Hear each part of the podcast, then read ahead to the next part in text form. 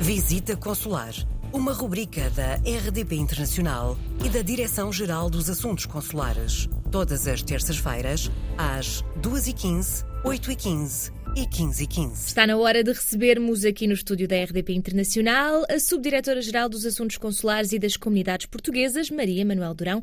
Seja muito bem-vinda mais uma vez nesta semana que voltamos a falar sobre eleições, porque vamos repetir as eleições para a Assembleia da República no Círculo da Europa, não é? É verdade, como é do conhecimento de todos, o Tribunal Constitucional mandou repetir as eleições para a Assembleia da República no Círculo da Europa. E como é uma repetição, o universo de votantes uh, vai ser o mesmo, isto é, só podem votar agora em março as pessoas que podiam votar em janeiro. Uh, isto significa, em primeiro lugar, que apenas são chamados a votar os portugueses que no passado dia 5 de dezembro estavam recenseados na Europa. E porquê 5 de dezembro? Porque foi a data em que os cadernos eleitorais eh, foram fechados. Um, isto significa também uh, que não terá não será tida em conta qualquer alteração nas moradas dos eleitores que, entretanto, tenha sido feita. Uh, isto é, para efeitos de, de, repetição deste ato eleitoral, a morada que conta é aquela que constava dos cadernos eleitorais no passado dia 5 de dezembro. E também agora, a modalidade de voto escolhida por cada eleitor em janeiro será a modalidade de voto que se aplica uh, agora em março.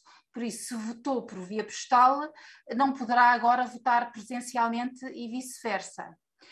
A, votação presencial para aqueles que optaram por esta modalidade decorre nos postos consulares nos dias 12 e 13 de março, entre as 8 e as 19 horas locais, e destina-se aos portugueses recenseados na área de jurisdição de cada posto, de acordo com a morada constante do cartão de cidadão no dia 5 de dezembro. E voltamos sempre a esta data de, de, de 5 de dezembro. Quem não optou pelo voto presencial poderá votar por via postal. A documentação eleitoral já começou a ser enviada para a morada que constava uh, do cartão do cidadão naquela data e sublinho que só serão considerados válidos os votos que sejam acompanhados por cópia do cartão de cidadão ou bilhete de identidade colocada dentro do envelope uh, branco de retorno, mas fora do envelope verde. E na próxima, na, na, na próxima semana explicarei isto com, com mais detalhe. Os boletins de voto devem ser remetidos até ao dia uh, eh, 13 de março e só serão considerados se chegarem a Portugal até ao dia 23 de março. Para esclarecer qualquer dúvida, mais uma vez sugiro a consulta do site da Comissão Nacional de Eleições e do ABC do eleitor do no estrangeiro, disponível no portal das comunidades. Relembrando também que votar é um direito e um dever de todos. Portanto, se tiver alguma dúvida, escreva-nos para visitaconsular.rtp.pt. Muito obrigada, Maria Manuel Durão, e até para a semana.